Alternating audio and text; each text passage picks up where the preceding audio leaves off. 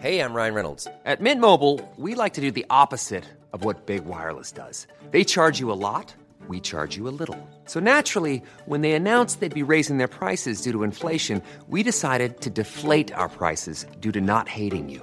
That's right. We're cutting the price of Mint Unlimited from $30 a month to just $15 a month. Give it a try at mintmobile.com slash switch. $45 upfront for three months plus taxes and fees. Promo rate for new customers for limited time. Unlimited more than 40 gigabytes per month. Slows. Full terms at mintmobile.com.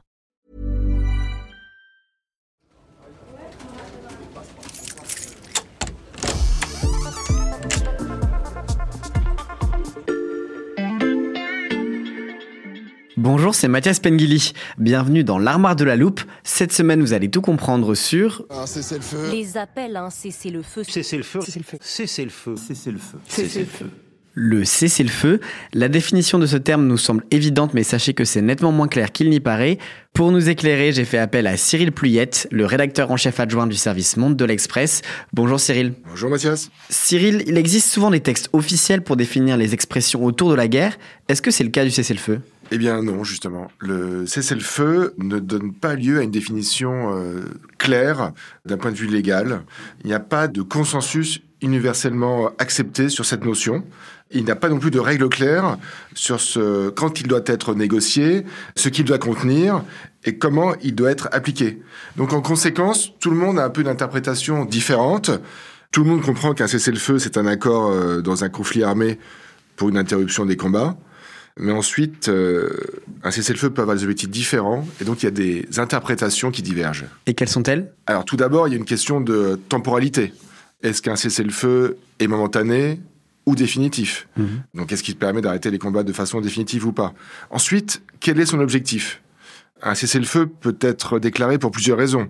Organiser l'aide humanitaire, reposer les forces armées, ouvrir un processus de négociation. Concernant la, question militaire, les deux parties sont censées arrêter les combats, mais c'est ça justement qui peut créer des inquiétudes. Est-ce que la partie adverse respectera ce cessez-le-feu? Et puis si on parle d'un cessez-le-feu humanitaire, de même se pose la question euh, du respect des zones de sécurité. Est-ce qu'elles seront vraiment euh, sécurisées ou bien est-ce qu'elles pourront être bombardées? On se souvient que euh, le président ukrainien Zelensky avait accusé la, la Russie d'avoir miné des corridors euh, humanitaires destinés à l'origine à permettre à la population de fuir la ville de Mariupol. Mais en fait, le vrai débat se fait entre les mots cessez-le-feu et trêve humanitaire. Et puis on parle aussi parfois de cessez-le-feu humanitaire pour faciliter encore les choses. Et justement, Cyril, quelle est la différence entre tous ces termes? Alors comme son nom l'indique, une trêve humanitaire est censée permettre à l'aide humanitaire de s'organiser, de prendre en charge la situation humanitaire, de soigner les civils, de les approvisionner en nourriture ou médicaments, et de leur permettre, le cas échéant, de fuir les zones de combat. Et donc ça permet, de manière générale, de faire respecter le droit humanitaire. Mais comme je le disais précédemment, le problème c'est que les zones de sécurité ne sont pas toujours euh, respectées. La difficulté, c'est qu'une trêve humanitaire nécessite un cessez-le-feu.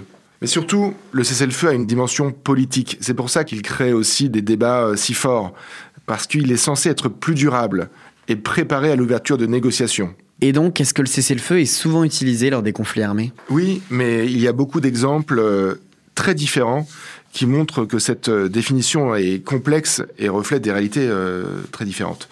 Par exemple, en décembre 1914, pendant la Première Guerre mondiale, un cessez-le-feu a bien été euh, signé entre l'Allemagne d'un côté et la France et l'Angleterre de l'autre, mais c'était simplement une trêve de Noël euh, temporaire.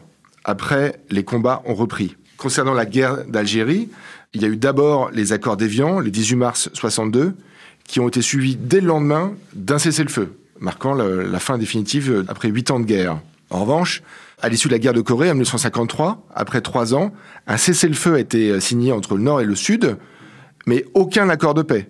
Ce qui veut dire que techniquement, même si ces deux pays ne se combattent plus, euh, ils sont encore en guerre.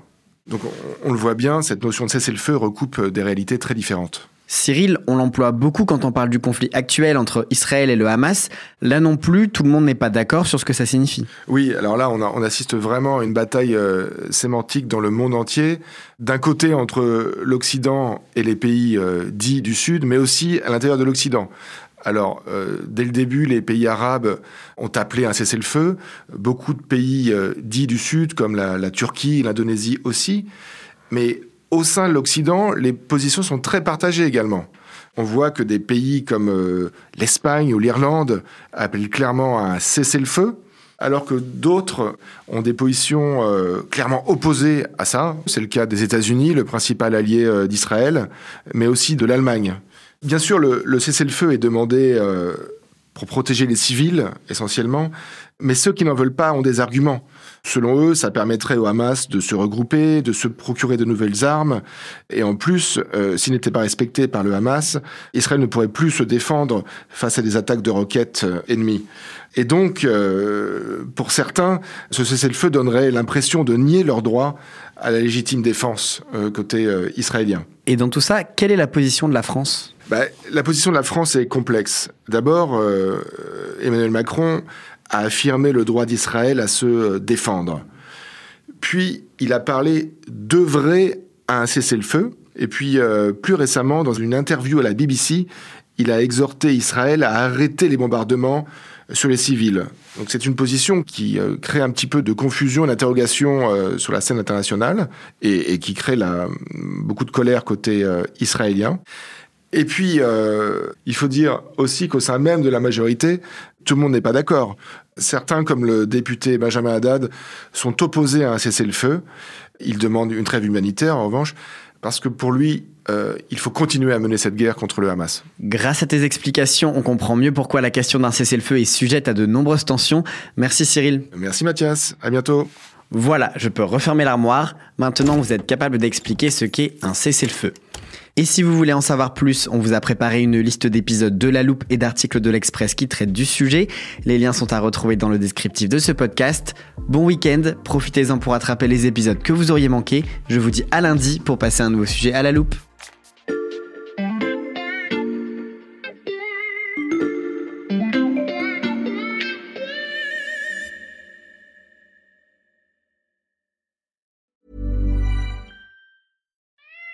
Love our pets, but when the floor is covered in fur, that's harder to love. Eufy X10 Pro Omni Robot Vacuum has powerful 8000 PA suction to make hair vanish from floors in just one pass. Plus, the roller brush has automatic detangling for easy hands-free maintenance. Want to know more? Go to eufy.com. That's EUFY.com and discover X10 Pro Omni, the best in class all-in-one robot vacuum for only $799.